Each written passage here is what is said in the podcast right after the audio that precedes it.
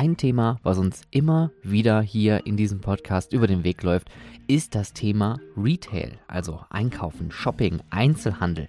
Das ist natürlich auch für uns im Freizeitbereich ein ganz großes Thema, denn Retail ist, wie wir schon in einer Folge mal besprochen haben, eine große Einnahmequelle, um Zusatzumsatz oder zusätzlichen Umsatz zu generieren.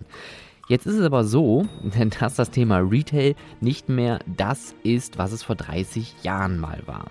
Vorbei sind die Zeiten der großen Warenhäuser mit Menschenmengen an Mitarbeiterinnen, die dort den ganzen Tag rumlaufen und die Leute versuchen, äh, in die Markenwelten zu führen. Das hat sich stark gewandelt und das schauen wir uns heute an. Es geht ums Retail. Also schnallt euch an. Dies ist How to Freizeitpark, der Business Podcast für Freizeitschaffende und ich bin Stefan Burian.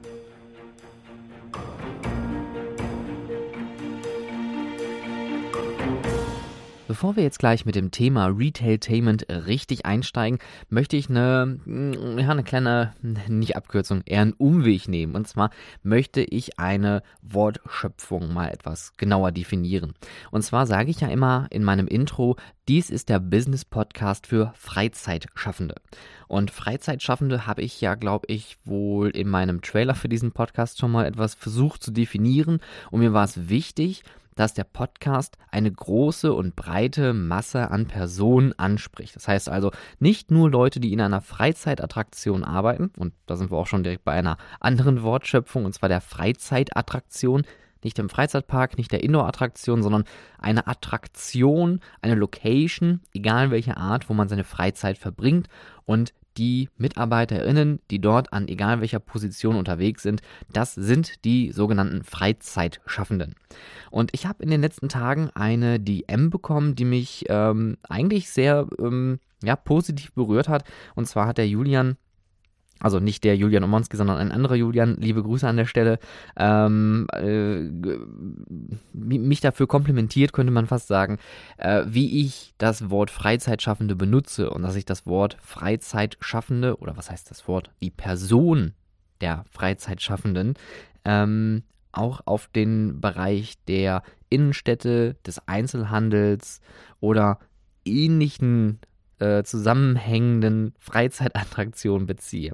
Und das ist mir auch sehr, sehr wichtig, denn Freizeitschaffende befinden sich nicht nur in unseren Freizeitattraktionen, sondern der Begriff der Freizeit hat sich jetzt nicht nur durch Corona sehr stark verändert, sondern hat es sich auch schon generell in den letzten Jahren. Denn ähm, wie ich gerade schon gesagt habe, vor 30 Jahren war der Einzelhandel noch das große Kaufhaus, das Warenkaufhaus mit einem Restaurant drin und vielleicht noch einem Edelsupermarkt, der irgendwelche ja, gefährdeten Tierarten da verkauft. Und äh, das ist nicht übertrieben. Ähm, es gibt dann äh, diese großen Ketten, ähm, nicht nur in Deutschland, auch in Amerika die jetzt aber nach und nach aussterben werden oder sogar schon ausgestorben sind. Ich meine, gerade hier in Deutschland mit der Krise von Kaufhof bzw. Galeria Kaufhof und oder Karstadt, ähm, die ja auch irgendwann fusioniert sind, weil die Gemeinsamkeiten einfach zu groß waren und die Unterschiede zu gering und ähm, dann hat man quasi einen Konzern draus gemacht und mittlerweile sind die hier nicht mehr so stark unterwegs. Und gerade wir hier in Essen, wo die Hauptzentrale von Karstadt Kaufhof sitzt, ähm, merken wir das richtig dolle. Denn wir haben hier ein richtig großes Gebäude in der Innenstadt, direkt am Eingang der Fußgängerzone hier, der Kettwiger Straße in Essen.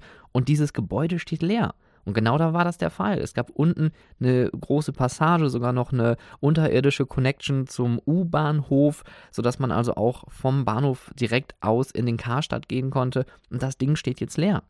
Und ich finde, das ist eigentlich für uns der Punkt, wo wir sagen können, hier können wir großartige Freizeiterlebnisse schaffen. Denn Einkaufen ist nicht mehr Einkaufen. Gerade durch E-Commerce hat sich viel verändert. Ähm, diese Trends, die man so vor 20, 30 Jahren groß belächelt hat und äh, das Internet ist ja auch eh für uns alle Neuland. Und zack, stehen wir plötzlich in einer ganz anderen Welt. Und wie gesagt, nicht nur durch Corona, Corona war an der Stelle nur ein Beschleuniger der ganzen Situation. Also es ist nicht durch Corona einfach viel kaputt gegangen, sondern Corona hat gezeigt, was schon kaputt ist und hat diesen Prozess beschleunigt. Und wenn wir hier nicht agieren, und zwar agieren im Sinne von langfristige Lösungen entwickeln, müssen wir irgendwann wieder reagieren und dann kommen solche Fusionen wie Karstadt und Kaufhof zustande, die sich versuchen, durch irgendwelche Geschäfte zu retten und am Ende dann tatsächlich gegen eine Wand gefahren sind, weil Corona den einfach einen Strich durch die Rechnung gemacht hat und der Konzern einfach nicht zukunftsfähig aufgestellt wurde. Aber trotzdem, ich, äh, vielleicht wirkt das so, als ob ich das jetzt gerade hier total zerreißen würde. Natürlich ist es tragisch, es hängen unglaublich viele Jobs dahinter und ähm, Karstadt, Kaufhof sind auch wirklich sehr ja, hochwertige Marken, aber wie gesagt, die haben den Test der Zeit einfach nicht überstanden. Und deswegen ist es heute so wichtig, dass es Freizeitschaffende auch im Bereich des Einzelhandels gilt äh, oder gibt und Freizeitschaffende auch viel allgemein gefasster benutzt wird. Ich finde, Freizeitschaffende sind überall da, wo wir unsere Freizeit verbringen. Und das habe ich ja auch schon mal in einer Folge und auch in einem sehr, sehr schönen Interview klar gemacht mit äh, Nicole Rock Stan Stanley, äh, wo es um das Thema Innenstadtsterben ging und auch Leerstände als Chance wahrnehmen, dass Freizeitschaffende oder Freizeit auch da finden, stattfinden sollte, wo Lebensmittelpunkte sind, soziale Treffpunkte. Und das sind in Deutschland einfach die Innenstädte dass sich jetzt hier natürlich eine gewisse Gewichtsverteilung bemerkbar macht, dass sich gewisse Dinge verändert haben, dass sich unser Freizeitverhalten verändert hat, das muss sich halt auch in solchen Innenstädten irgendwie widerspiegeln. Und deswegen ist es wichtig, Freizeitschaffende gibt es auch im Stadtmarketing, in der Städteplanung, im Einzelhandel, in der Gastronomie, überall. Deswegen Freizeitschaffende war für mich sehr wichtig, dass ich diesen Begriff so weit wie möglich fassen und bewegen kann, weil ich möchte mit diesem Podcast nicht nur Freizeitparks ähm, besprechen oder Freizeitattraktionen, auch wenn der Podcast Auto Freizeitpark heißt. Ich möchte aber auch darüber hinaus die Welt erklären und auch den Leuten da draußen klar machen, es gibt Themen, die müssen wir ansprechen. Und das ist Retailtainment. Und damit steigen wir jetzt ein. Was ist eigentlich Retailtainment? Und äh, ich habe es in der Gastronomie-Folge ja schon mal ähm, platziert, dass es auch äh, hier in dem Bereich so total schöne neue Wortschöpfungen gibt. Im äh, Bereich der Gastronomie ist es Entertainment, im Bereich des Retails ist es Retailtainment. Und wie der Name sich sehr einfach auseinandernehmen lässt, ist es eine Mischung aus Retail, also dem Bereich Einzelhandel oder Verkauf, und Entertainment, also der Bereich Unterhaltung oder Erlebnisse schaffen. Und ähm, es ist natürlich immer nur die Frage, wie definiere ich jetzt Retailtainment? Wenn man sich das Internet dazu anschaut, gibt es verschiedenste Definitionen. Es gibt keine klare, eindeutige Definition. Was auch irgendwie ganz gut ist, denn das gibt uns natürlich den Spielraum, unser eigenes Retailtainment so zu stricken, wie wir das gerne hätten. Ähm, ich würde aber einen Satz gerne mal zitieren und zwar von Wikipedia. Da gab es einen sehr, sehr schönen Satz und zwar hat es ähm, ein, ähm, ich glaube, das ist ein Wissenschaftler oder beziehungsweise ein, äh, ja, eine Person, die sich sehr stark mit dem Thema Retail Studies auseinandersetzt und auch äh, selber Analysen dazu macht. Und zwar ist es Michael Morrison am Australian Center for Retail Studies. Er hat gesagt, ich zitiere wörtlich von Wikipedia auf Englisch, Brand building is a combination of physical, functional, operational and physiological elements. Consumers will be willing to pay more for a brand if there is a perceived or actual added value from the experience of using the product or service. Dies bedeutet also, dass äh, gerade das Thema Markenerlebnisse auch hier im Vordergrund steht und, und äh, dieses Aufbauen einer Marke, Brandbuilding, ist eine Kombination aus physischen, funktionalen, äh, operativen und physiologischen Elementen. Das heißt also, man kann es Sehen, schmecken, spüren, riechen ja mit allen Sinnen wahrnehmen. Man kann es bedienen, man kann es ausführen. Und die Konsumenten, die sind auch dann dazu bereit, mehr zu, äh, zu bezahlen für ein Produkt oder für eine Marke oder für eine Experience, wenn durch dieses Retailtainment-Erlebnis eine gefühlte oder eine tatsächliche ähm, Wertsteigerung mitgenommen werden kann. Kurzes Beispiel, Markenerlebnisse. Ähm, ihr wart sicherlich alle schon mal in irgendeiner Hauptstadt, in einer Landeshauptstadt. Und ich kann euch versprechen, einen dieser Läden habt ihr da bestimmt schon mal gesehen. Es ist entweder der klassische M&M's Flagship Store oder der Lego Flagship Store. Eines dieser beiden Dinge werdet ihr in jeder Hauptstadt auf diesem Planeten finden. Flagship Stores sind Markenerlebnis Lego-Shops. Und ein Flagship Store heißt im Sinne von, es ist das Flaggschiff, es ist das, was wir nach außen präsentieren, um uns zu zeigen, wie gut wir sind und was wir können. Und die unterscheiden sich zu den anderen normalen Geschäften, die wir haben äh, falls es die gibt. Also ich habe noch nie einen M&M's-Shop irgendwo gesehen. Ähm, aber bei Lego ist es ein schönes Beispiel. Die Lego Flagship Stores unterscheiden sich zu den normalen Stores wirklich krass. Und in den Flagship Stores bekommt ihr exklusive Dinge. Das heißt also auch zum Beispiel Modelle, die es nur dort zu kaufen gibt. Oder es gibt, das finde ich auch richtig cool, da ist Lego, muss man an der Stelle sagen, im Bereich Retail richtig gut aufgestellt. Ähm, zusätzliche Attraktionen, um den Leuten das Geld aus der Tasche zu ziehen. Und äh, da gibt es zum Beispiel diesen Passbildautomaten, wo ein Porträt, ein Foto geschossen wird und dann wird das Porträt als Lego-Steine, Mosaik ausgedruckt mit Bauanleitung, sodass man es mitnehmen kann und zu Hause nachstecken kann. Das heißt also ein in Lego gegossenes Mosaik, wenn man so möchte, mit seinem eigenen Foto oder einem anderen Foto, wie auch immer, was man zu Hause nachbilden kann. Das ist natürlich ein absolutes exklusives Ding, was man in der Hand hat und dafür zahlt man auch gerne mehr.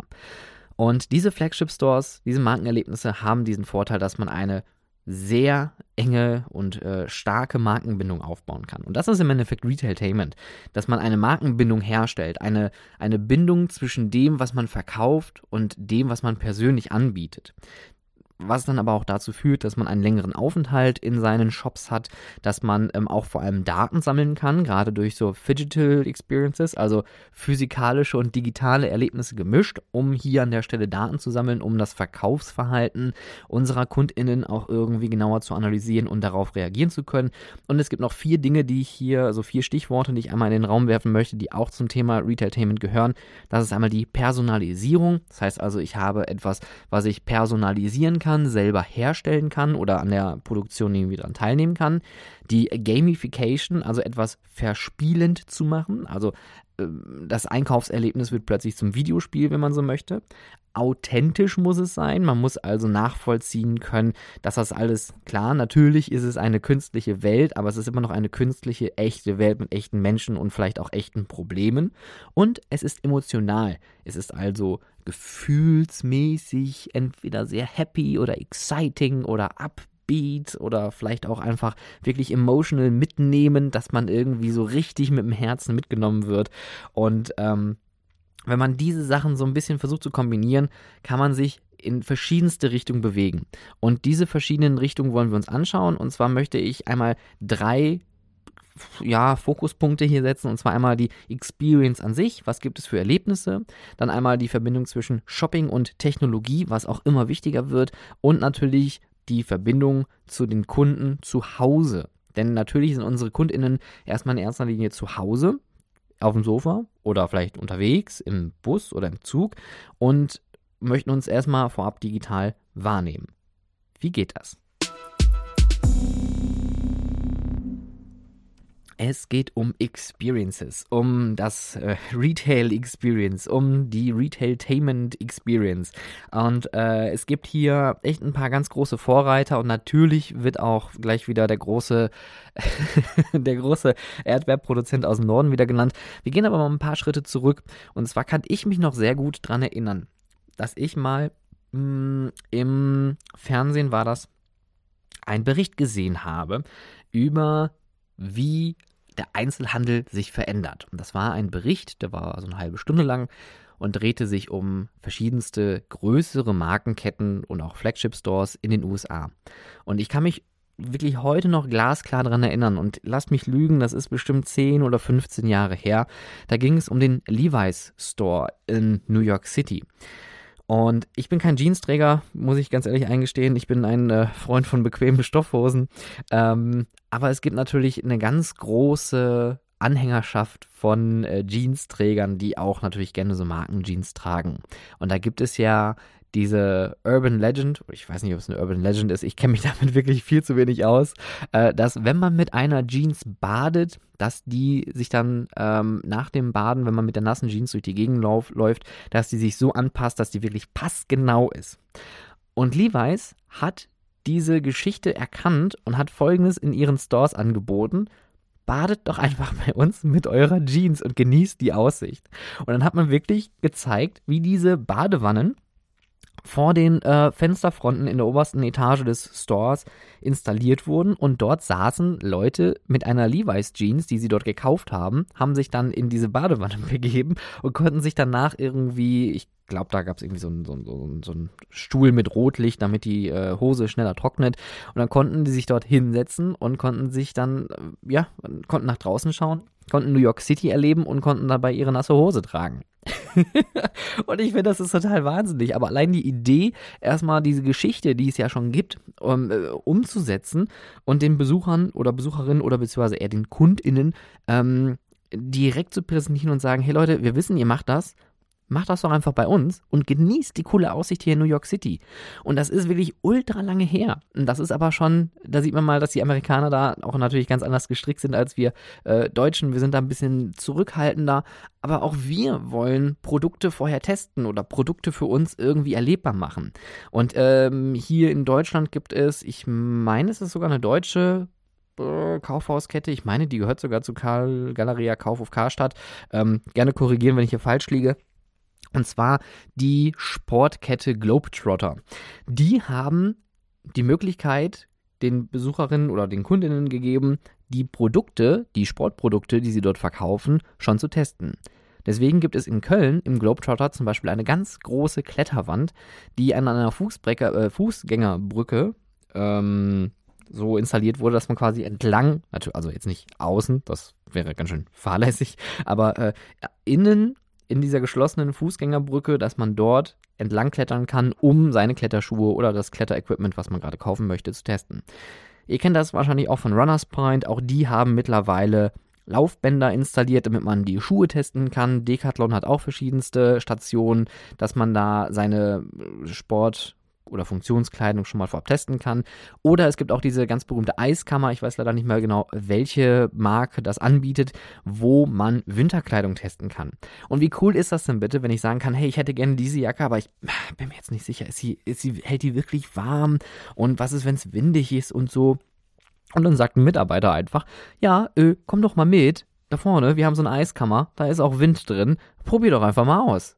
Wie cool ist das denn? Man hat also direkt das Erlebnis und freut sich vor allem auf seinen Besuch ähm, oder seinen, seinen Urlaub, den man mit dieser Jacke vielleicht schon geplant hat äh, und sagt, boah, die ist super, da, da, da, nehme ich direkt 10 ja, okay, das vielleicht ist ein bisschen übertrieben, aber äh, ihr, ihr, seht so, was ich meine. Also diese, diese Verbindung, das Produkt vor Ort direkt zu testen, ohne damit nach Hause zu gehen oder vielleicht zu warten, bis ich wirklich irgendwann mal da im Skiurlaub bin und die Jacke anziehen kann und dann stelle ich fest, die ist blöd. Oder aber ich probiere die vor Ort aus und merke, boah, das ist die beste, wärmste Jacke, die es gibt und die nehme ich sofort mit. Das ist natürlich ein absolutes positives Ding für eine Kaufentscheidung. Es gibt natürlich auch personalisierte Erlebnisse. Und ich glaube, das habe ich, ich weiß gar nicht, ob ich das hier schon mal im Podcast äh, erwähnt habe oder woanders. Der Build-A-Bear Workshop ist eigentlich so das personalisierte Erlebnis. Ähm, mittlerweile, glaube ich, in Deutschland nicht mehr so stark vertreten. Ich müsste auch jetzt, glaube ich, wieder lügen, wo die herkommen, entweder aus äh, England oder aus Amerika. Im Endeffekt, der Build-A-Bear Workshop ist ein Teddybär-Shop. Punkt. That's it. That's all. That's all you need to know. Es ist wirklich um, so, so simpel, wie es nur geht, aber dadurch ist es so effektiv. Weil es gibt ein grundsätzliches Produkt und das ist der Teddybär. Und den gibt es natürlich in verschiedensten Varianten und äh, in verschiedensten Möglichkeiten. Verschiedene Tiere, mittlerweile auch sogar verschiedenste IPs, dass man also auch irgendwelche äh, Intellectual Properties dort kaufen kann und daraus ein Stofftier zaubern kann. Und dieser, dieses grundsätzliche Produkt, was man da hat, kann man aufstocken durch verschiedene Accessoires. Das heißt also, man hat hier auch einen äh, Wiederholungsbesuch schon mit drin, weil vielleicht möchte man dann irgendwie für den Winter oder für den Sommer eine andere Kleidung für sein Teddybärchen da haben. Und der, der krasseste Punkt ist eigentlich, wie wird dieser Bär, dieser Teddybär, dieses Grundprodukt eigentlich kreiert? Und ihr sucht euch in diesem Laden eine Hülle aus. Das ist die Stoffhülle des Tiers, aber der ist noch ungefüllt. Und ihr habt dann die Möglichkeit, mit einem Mitarbeiter oder einer Mitarbeiterin dieses Tier zum, in Anführungszeichen, Leben zu erwecken. Und äh, das passiert in mehreren verschiedensten Stationen. Da gibt es zum Beispiel dann einmal, ähm, dass das Tier befüllt wird mit Watte. Dann bekommt das Tier ein kleines Herz implementiert. In diesem Herz kann man dann noch seine Wünsche reinsprechen. Das Tier bekommt eine Urkunde und die Verpackung vom Tier sieht nachher so aus. Also es ist im Endeffekt ein großer Pappkarton und der Pappkarton ist so gestylt und auch von der Form her wie ein Haus. Das heißt, ihr habt also direkt eine Wohnung ja, für euren Teddybären. Und die Kinder rasten natürlich aus. Und dann kann man auch direkt noch sagen, hier, wir machen auch noch direkt die Kindergeburtstage mit und zack, habt ihr euren Umsatz drin. Woran es jetzt gescheitert hat in Deutschland, muss ich ehrlich gesagt, habe ich keine Ahnung. Da habe ich das zu wenig mitverfolgt. Mich hat es einfach nur interessiert, dass es solche personalisierten Möglichkeiten gibt. Und solche personalisierten Erlebnisse sind auch äh, ein Teil dazu oder, oder, oder, oder auch ein, ein, ein, Pluspunkt dafür, die Leute länger an die Marke zu binden, dass die dann auch äh, mehr davon haben. Und so ein Teddybär natürlich, gerade im jüngeren Alter, den schleppt man einige Jahre mit oder wird vielleicht sogar noch weitergereicht und man hat hier ein, ein langhaltiges Erlebnis. Karls Erdbeerhof ist natürlich das Retail Experience, das Retailtainment-Ding äh, schlechthin in Deutschland und ich finde ganz persönlich, es gibt auch nur wenige, die an Karls Erdbeerhof rankommen, weil die haben es verstanden, einmal die Punkte Retail, Experience, aber auch Freizeitpark und Gastronomie zu kombinieren und eine Attraktion zu erschaffen, die eigentlich nichts anderes, und das sage ich jetzt nicht böse und das meine ich auch nicht böse, der Laden ist nichts anderes als ein großer Markt. Es ist einfach nur ein großer Markt mit vielen tollen regionalen Produkten, mit vielen wirren Produkten, mit vielen witzigen Produkten. Es gibt auch ein bisschen Krimskrams und ein bisschen Kitsch dazwischen. Aber wenn ihr schon mal in einem Karls Erdbeerhof gewesen seid und ihr habt euch die anderen Besucherinnen und Kundinnen dort angeschaut, dann wisst ihr, was ich meine. Es ist es, es, es captured einen einfach total. Man ist in dieser Welt drin und man hält sich da lange auf, weil es viel zu entdecken gibt. Und jede Abteilung ist irgendwie thematisiert. Es gibt Gerüche, es gibt Musik, es gibt Soundeffekte, es gibt Animatronics, es gibt kleinere Geschichten, es gibt Interactives, es gibt so viele Dinge, die man da machen kann, dass man nicht einfach nur da reingeht, um ein bisschen zu bummeln, sondern man geht dahin, um wirklich eine schöne Zeit zu haben. Und diese Erhöhung der Dwell Time, also der Aufenthaltsdauer, ist im Endeffekt auch das, was als KPI heutzutage wichtig ist für den Bereich Retail.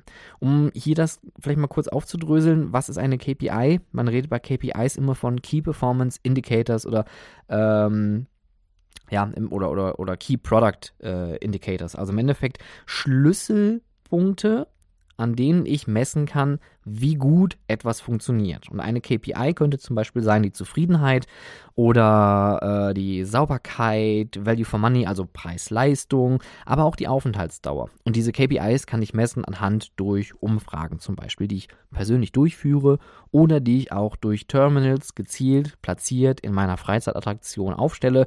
Und die BesucherInnen können dort einmal ausfüllen, wie es denen so gefallen hat. Und ähm, anhand dieser KPIs kann man ungefähr so ein bisschen was ausmachen. Es gibt auch Freizeitattraktionen, die äh, orientieren sich ein bisschen zu stark daran. Ähm, ich bin aber auch immer der Meinung, KPIs sind soweit äh, oder insofern interessant, wenn die auch zugeschnitten sind auf meine Freizeitattraktionen. Also wenn ich wirklich explizite Fragen zu expliziten Punkten stelle, um dann die genaueste Information rauszubekommen. In Konzernen mit vielen verschiedenen Standorten ist es immer schwierig, KPIs, finde ich, ähm, zu implementieren, wenn man auch regionale Unterschiede hat oder auch Unterschiede in den Attraktionen, die so eine Kette jetzt vielleicht hat und dann aber versucht alles über einen Kamm zu scheren, äh, kann man machen, ist vollkommen legitim, um auch eine Messbarkeit zwischen den verschiedenen Standorten herzustellen, aber es sollte immer ein regionaler Aspekt noch mit da vorhanden sein.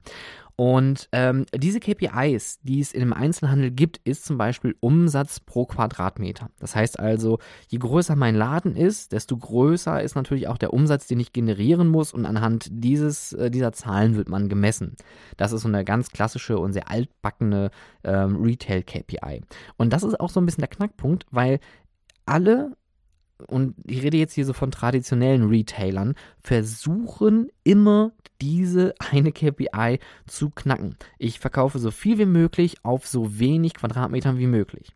Was aber heutzutage nicht gemessen wird oder nur sehr, sehr wenig, ist die Aufenthaltsdauer. Denn je höher die Aufenthaltsdauer ist, desto höher ist die Zufriedenheit, desto stärker ist die Markenbindung und desto höher ist auch die Wahrscheinlichkeit, dass mehr gekauft wird. Und das sind KPIs, die man sich heute eher auf die Fahne schreiben sollte. Kaufhof, Karstadt, Paradebeispiel, viel zu große Immobilien, viel zu große Quadratmeterzahlen oder zu hohe Quadratmeterzahlen und einen viel zu geringen Umsatz mit den, ähm, naja, muss man auch da sagen, sehr hochpreisigen Produkten, die die ausschließlich dort angeboten haben. Deswegen Erlebnisse man könnte natürlich jetzt auch sagen, äh, Experience pro Quadratmeter, kann man das messen? Man kann das natürlich fragen. Man kann auch äh, so eine, so eine Skala-Frage angeben und sagen, auf einer Skala von 1 bis 10, 1 war mies, 10 war Disneyland, äh, wie toll war die Experience hier bei uns heute? Auch das kann man versuchen zu messen, aber man kann nicht alles messen. Also da muss man schauen, ob man da irgendwie messbare Möglichkeiten findet. Aber die Aufenthaltsdauer ist zum Beispiel immer ein sehr guter Indikator dafür, ob es den Leuten gefallen hat oder nicht. Denn gerade in Deutschland, wenn es einem gefällt, bleibe ich drin, wenn es blöd ist, bin ich weg. So einfach ist es hier bei uns in Deutschland. Okay, das war jetzt einmal das Thema Erlebnisse. Man kann das Ganze natürlich auch noch total in die Höhe schießen lassen. Ähm, da möchte ich natürlich auch nochmal ähm, den, äh, ja, neu, die, neueste Attraktion von Miauwolf hier reinwerfen. Der Omega Mart in der Area 15 in äh, Las Vegas, Nevada in den USA. Dort wurde ein und das ist auch wieder schwierig zu erklären. Ähm, Miauwolf habe ich ja schon öfters erwähnt. Miauwolf, eine amerikanische Künstlertruppe, die seit Jahrzehnten eigentlich schon immer verschiedenste Experiences baut und versucht, immersive, äh, erlebbare Inszenierungen auf die Beine zu stellen. Und man hat äh, eine Attraktion, eine dauerhafte Attraktion in Santa Fe eröffnet, The House of Eternal Return. Und die zweite Attraktion von Miauwolf ist der Omega Mart. Und der Omega Mart ist ein Supermarkt in einer größeren äh, Entertainment-Attraktion, wo verschiedenste kleinere Attraktionen drin sind, aber Omega Mart ist da zum Beispiel flächenmäßig das größte. Und dieser Supermarkt ist nicht der klassische Supermarkt, denn spätestens, wenn man herausfindet, dass man in der Getränkeabteilung die Kühlschränke aufmachen kann und dort hineinlaufen kann, um in eine andere Welt zu gelangen, weiß man, irgendwas stimmt hier nicht. Und auch die Produkte, die dort angeboten werden, sind nicht die klassischen Produkte, die man sonst irgendwo erwarten würde. Ähm, mir fällt jetzt tatsächlich auch kein spontanes Beispiel ein, aber viele Dinge, wie zum Beispiel Früchte, haben plötzlich äh, Gesichter, weil sie aus einer anderen Dimension kommen. Aber alles in diesem Shop, alle Fake-Produkte, die es dort gibt, kann man tatsächlich käuflich erwerben. Das ist Retailtainment wirklich komplett übertrieben. Ja, also so kann man das theoretisch auch machen. Und es gibt noch eine andere Sache, die ich in dem gleichen Atemzug auch noch mit ähm, mitnehmen möchte, sind die äh, Workshops oder die Academies oder auch Seminare. Da ist Hornbach tatsächlich ein ganz großer Vorreiter. Die bieten regelmäßig auch Workshops an, um die Produkte oder auch die, ähm, naja, dieses Hornbach-Erlebnis einfach mitzunehmen, weil Hornbach sagt ja im Endeffekt, jeder kann ein Handwerker sein, ob Mann, Frau, jung, alt, wer auch immer. Und ähm, es gibt noch spezifische Workshops, die man dort im Laden machen kann, die sogar teilweise umsonst sind um zu lernen, wie verlege ich einen Teppich, wie streiche ich eine Wand, äh, kleinste Dinge, größte Dinge, wie bediene ich eine äh, Schlagbohrmaschine. Ja, das sind so Dinge, wo man auch ein Erlebnis nochmal herstellen kann. Und äh, Miauwolf macht das in seinen Attraktionen auch. Die haben oft Workshop-Bereiche, wo die auch das Thema Kunst angehen. Und äh, dort kann man auch mit seiner Schulgruppe oder Schulklasse hingehen. Und da zack, habt ihr direkt wieder eine Gruppenbuchung oder eine Exklusivveranstaltung äh, mittendrin an Bord und dann habt ihr das nächste Erlebnis. Also, man kann das hier noch auf die Höhe treiben. Aber ich möchte jetzt auf ein anderes Thema kommen, und zwar Shopping und Technologie. Die Technologie, das Internet, das gute alte Neuland, ja, das ähm, hätte ja keiner ahnen können, dass das so groß wird. Also wirklich überraschend kam das. Und so überraschend war auch der Aufschwung des E-Commerces. E-Commerce, also das ähm, Einkaufen im Internet, das elektronische Einkaufen ist durch die Decke geschossen. Und wir leben in einer Welt, wo wir sehr viel bestellen. Und früher gab es drei, vier große deutsche Katalogkaufhäuser, in denen man im Katalog bestellt hat. Oder auch diese äh, tollen ähm, Home-Shopping-Fernsehformate. Ähm, und keiner hat sich irgendwie vor 10, 20 Jahren gedacht, heute bestelle ich mir mal alles im Internet. Und heute geht das wirklich unglaublich einfach. Es ist kaum noch aus unserem Alltag wegzudenken. Und da ist die Frage aber, was hat das für Auswirkungen, dass der E-Commerce so stark ist? Durch Corona natürlich Riesenvorteil. Wir konnten uns und andere damit schützen, indem wir zu Hause bleiben und viele Dinge vielleicht bestellen. Hier, es gibt ja auch aktuell, oder was heißt aktuell, aber schon seit geraumer Zeit einen großen Aufschwung von Lieferservices für Lebensmittel oder auch Haushaltsmittel äh, oder Haushaltswaren. Und ähm, das Problem ist nur, die Leute gewöhnen sich natürlich dran. Es ist ultra bequem. Wie kriegen wir Heinz und Ingeborg wieder von der Couch? Und das ist das große Problem, was wir haben. Wir müssen die Leute wieder von der Couch in die Innenstadt kriegen. Denn da haben wir wieder dieses Innenstadtsterben. Es geht keiner mehr in die Innenstädte, weil die Innenstädte sind nicht mehr lebenswert. Es gibt keine Aufenthaltsmöglichkeiten, keine Sitzmöglichkeiten, keine Erlebnisse in der Stadt. Es gibt vielleicht ein, zwei Restaurants, aber diese Restaurants sind dann halt ein Kaffee Extrablatt und ein äh, Café Barcelona, bitte danke, da hat man auch nichts mit verdient. Und ähm, es sind zu viele Autos da, man kann nirgendwo parken oder man kommt da gar nicht mit den öffentlichen Verkehrsmitteln hin. Und, und, und, und, und, und, und. Also ihr seht, es ist ein riesengroßer Rattenschwanz an Problemen, der dahinter hängt. Und die Technologie kann uns aber trotzdem helfen, ähm, die Leute wieder in die Innenstädte und auch in unsere Shops zu kriegen. Und ich möchte jetzt hier einmal das Thema Shopping und Technologie mit auf den Weg bringen, denn hier gibt es unglaublich viele schöne Entwicklungen und äh, auch das Thema digitales Einkaufen in einer physischen äh, Umgebung. Und man redet hier, das finde ich auch ein schönes Wort, von Digital Experiences, also eine Mischung aus physisch und digital warum Digital Experiences? Was, was können wir hier mitnehmen? Es gibt ähm, zwei große Aspekte. Und zwar das erste ist das kontaktlose Erlebnis. Und äh, da ist Amazon natürlich ein riesengroßer Vorreiter. Es gibt solche Amazon Standalone Stores. Das sind Geschäfte von Amazon, an denen es keine Mitarbeiter mehr gibt. Es gibt also kleinere Supermärkte oder kleinere ähm, Geschäfte, die auch zum Beispiel Bücher anbieten. Es gibt da die Amazon Stores in äh, New York City zum Beispiel, wo man hingehen kann und man kann mit seinem Handy ein Produkt einscannen, damit ist es bezahlt und dann geht man einfach aus dem Laden raus. Und äh, diese Läden werden dann überwacht durch KI, durch Kameras, durch Sensoren, damit da keiner klaut. Aber die Leute haben die Möglichkeit, kontaktlos einzukaufen und zu gehen.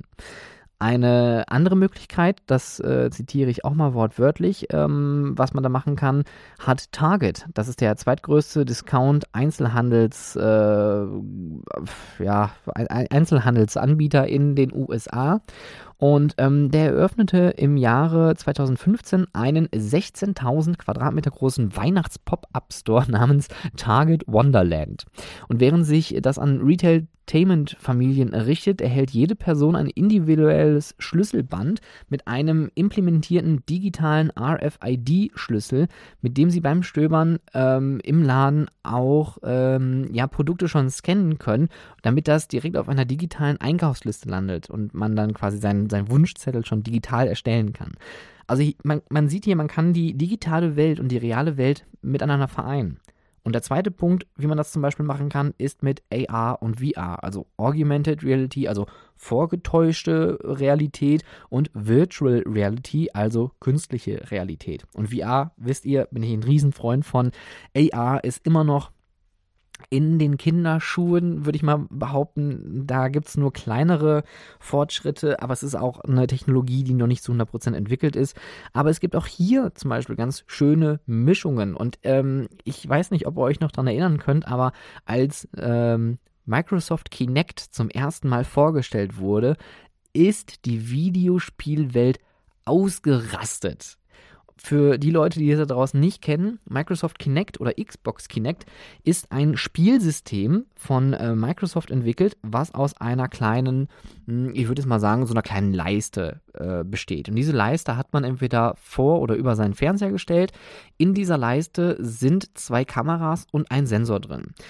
Eine Kamera kann ähm, Tiefenpunkte wahrnehmen, die andere Kamera nimmt die Umgebung wahr und dieser Scanner oder beziehungsweise dieser Laser, der da drin ist, der projiziert mehrere hunderte, Dutzende, Tausende von Punkten in die Umgebung rein, in Infrarot, sodass man die natürlich nicht sieht.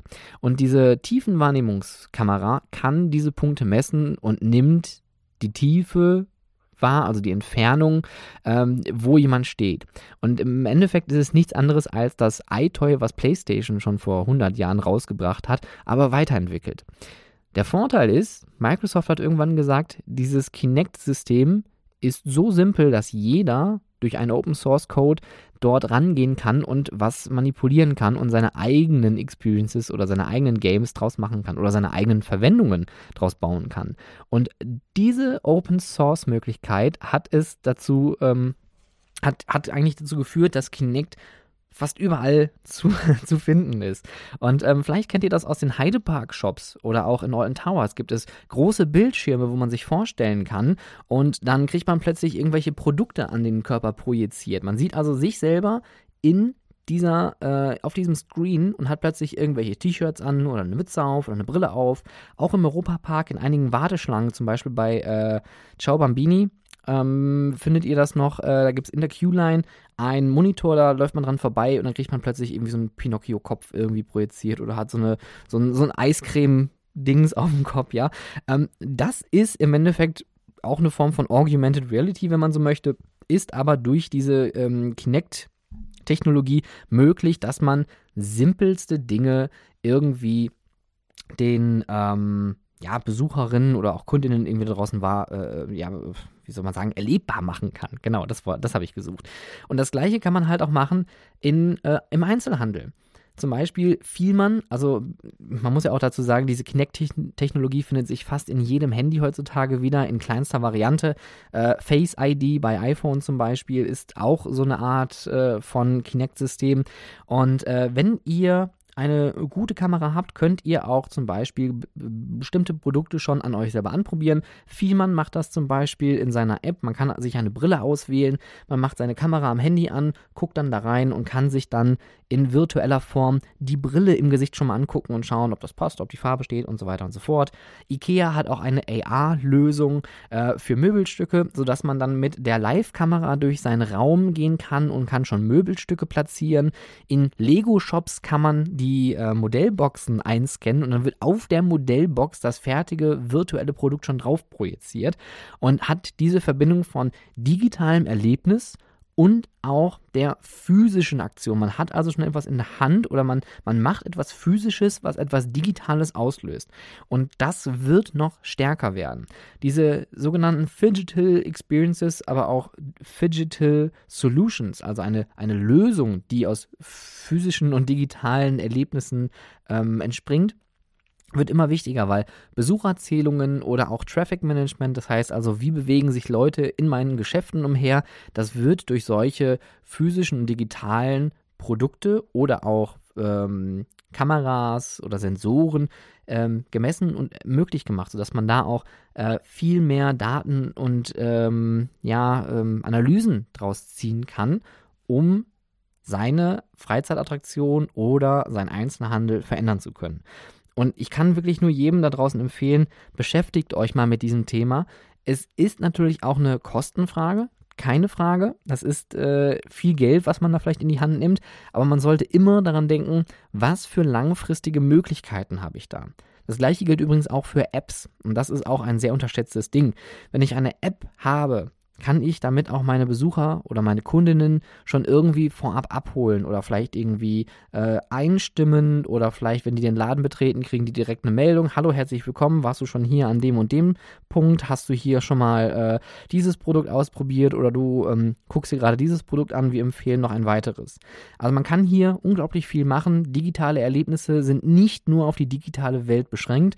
Diese Vermischung von digital und physischer Welt, die wird immer stärker und ich bin sehr fest der Meinung, dass dieses, äh, diese digitalen Dystopien, die wir uns immer vorstellen, ähm, dass das alles noch irgendwann digital sein wird, das wird nie stattfinden, weil dafür ist der soziale Faktor einfach viel zu stark und auch der soziale Kontakt für uns Menschen viel zu wichtig.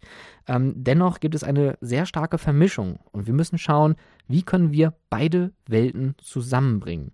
Und äh, das ist jetzt auch ein schöner Punkt äh, für Freizeitparks. Auch hier Apps können unglaublich viel Gutes für eine Freizeitattraktion bringen, wenn man vorab dadurch zum Beispiel schon mal Tickets buchen kann, einen Tisch buchen kann, seinen Tag planen kann. Ja, überlegt euch das. Physisch und digital wird irgendwann eine Sache sein.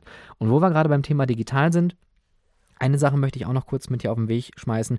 Retailtainment heißt auch, dass man viele Dinge mittlerweile Instagrammable macht. Ein furchtbares Wort, wie ich finde, aber es beschreibt es eigentlich auf den Kern. Instagrammable im Sinne von, ich kann mich da vorstellen, kann ein cooles Foto machen, kann das posten und äh, vielleicht, wenn das eine Brand Experience ist, habe ich natürlich alles on Brand, also in der Markenfarbe, im Corporate Design irgendwo zu sehen. Ich kann irgendwelche Props, irgendwelche Requisiten mit dazu nehmen, die dann das Bild verschönern und so weiter und so fort. Ja, also es gibt hier unglaublich viele Möglichkeiten. Ähm, Karls Erdbeerhof auch da ist eigentlich sehr, sehr Instagrammable, wenn man möchte. Es gibt unglaublich viele schöne, witzige Dinge, die vor allem aber auch ältere Leute ansprechen. Das finde ich vielleicht auch ganz äh, wichtig hier zu erwähnen.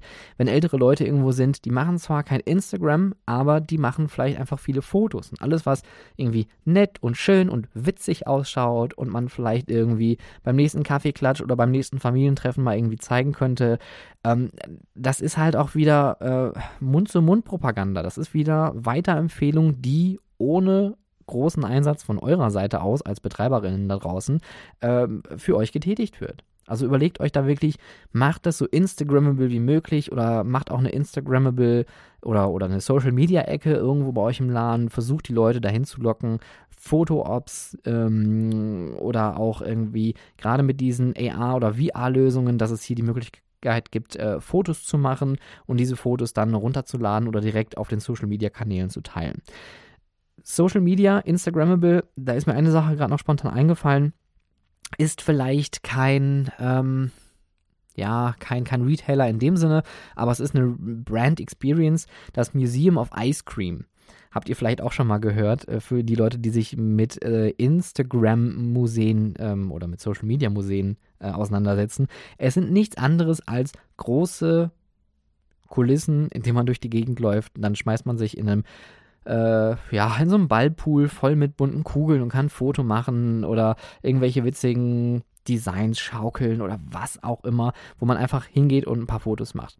Das kann man aber auch als Retail Experience verkaufen. Da sind wir jetzt wieder bei Omega Mart, weil Omega Mart ist auch unglaublich Social Media attraktiv und man kann auch hier das Ganze als Brand Experience machen, wenn man zum Beispiel als Markenerlebnis diese Magnum Stores nimmt, wo man sich selber sein eigenes Eis kreieren kann. Hier sind wir übrigens wieder beim Thema Personalisierung, ja, also ich habe ein eigenes Produkt erstellt und alles sieht so schön aus, alles sieht bunt aus, alles sieht edel aus vielleicht, alles passt zur Marke und dann macht man natürlich das eine oder andere Foto. Und sein eigenes Produkt, was man gerade kreiert hat, das kann man dann noch in so eine schöne Schale legen. Diese schöne Schale legt man dann in so eine goldene ja, so eine goldene Abdeckung in so eine, so eine Art Fotobox und dann kann man da sein selbstgebautes, selbstgemachtes gerade nochmal schön präsentieren und fotografieren und dann natürlich auf Instagram teilen. Also es gibt hier unglaublich viele verschiedene Möglichkeiten, wie Retailtainment auch in der digitalen Welt umzusetzen ist. Warum erzähle ich jetzt das Ganze hier? Warum geht es heute ums Retailtainment? Ähm, ich beschäftige mich ja schon länger mit dem Thema, was passiert in den nächsten fünf bis zehn Jahren? Wo geht die Reise hin? Was werden Freizeitattraktionen in den nächsten fünf bis zehn Jahren zu bieten haben, was erwarten unsere KonsumentInnen eigentlich da draußen von uns und was für Trends gibt es. Und Retailtainment ist ein Trend, der immer noch läuft und immer noch stärker anzieht und sich vor allem immer noch stärker auf die Experience umziehen wird. Und Retailtainment wird immer wichtiger, gerade halt in Bezug auf die Innenstädte. Das finde ich, wird immer noch ein größeres Thema werden. Stadtentwicklung, Stadtgestaltung, das Thema Freizeit in der eigenen Stadt, in der man lebt. Äh, und um Kundinnen von der Couch zu holen, brauchen wir halt immer noch echte Erlebnisse in unseren Stores. Und auch der Wettbewerb, der wird immer größer. Und ähm, die Möglichkeit heute ins Retail-Business einzusteigen ist einfacher denn je. Also jeder kann als Startup irgendwo einen Einzelhandel gründen, kann mit guten Förderungsmöglichkeiten auch in Deutschland äh, ein Startup gründen und auch dort in die äh, ja ins Retail gehen. Und der Vorteil von physischen Erlebnissen wird immer stärker auch wenn die Vermischung mit digitalen Welten hier vorhanden bleibt, es wird immer stärker, immer wichtiger werden und ich denke, wir werden hier auch in den nächsten Jahren noch in unseren Freizeitparks viele Entwicklungen erleben werden, auch in unseren Freizeitattraktionen, in Indoor-Attraktionen, auch Museen zum Beispiel sehen, wie wichtig es ist, das Thema Retail mit anzugehen. Diese Inspiration, die bewegt einen irgendwie dazu auch zu sagen, hey, ähm, ich möchte etwas kaufen, was vielleicht dazu passt. Ich war zum Beispiel in Frankfurt in einem Filmmuseum gewesen und äh, natürlich habe ich diverse Bücher dann am Ende im Shop gekauft, weil ich mir dachte, boah, so tolle Filme und das ist auch irgendwie so ein Erinnerungsstück, das äh, möchte ich mitnehmen und zu Hause mir nochmal durchlesen. Also Retailtainment wird nicht weniger. Schaut euch das Thema an. Wenn ihr dazu Fragen haben solltet, wie Retailtainment bei euch in den Freizeitattraktionen funktionieren kann, was ihr für Möglichkeiten habt und wie ihr mit geringem Einsatz hier schon eine große Experience gestalten könnt, dann kontaktiert mich gerne. Kontakt at stefanburian.com, gerne über Instagram at howtofreizeitpark oder auch über Twitter at howtofreizeit. Das war's für diese Woche. Ich wünsche euch einen schönen kuscheligen Herbst da draußen. Habt noch eine schöne Woche und bis bald.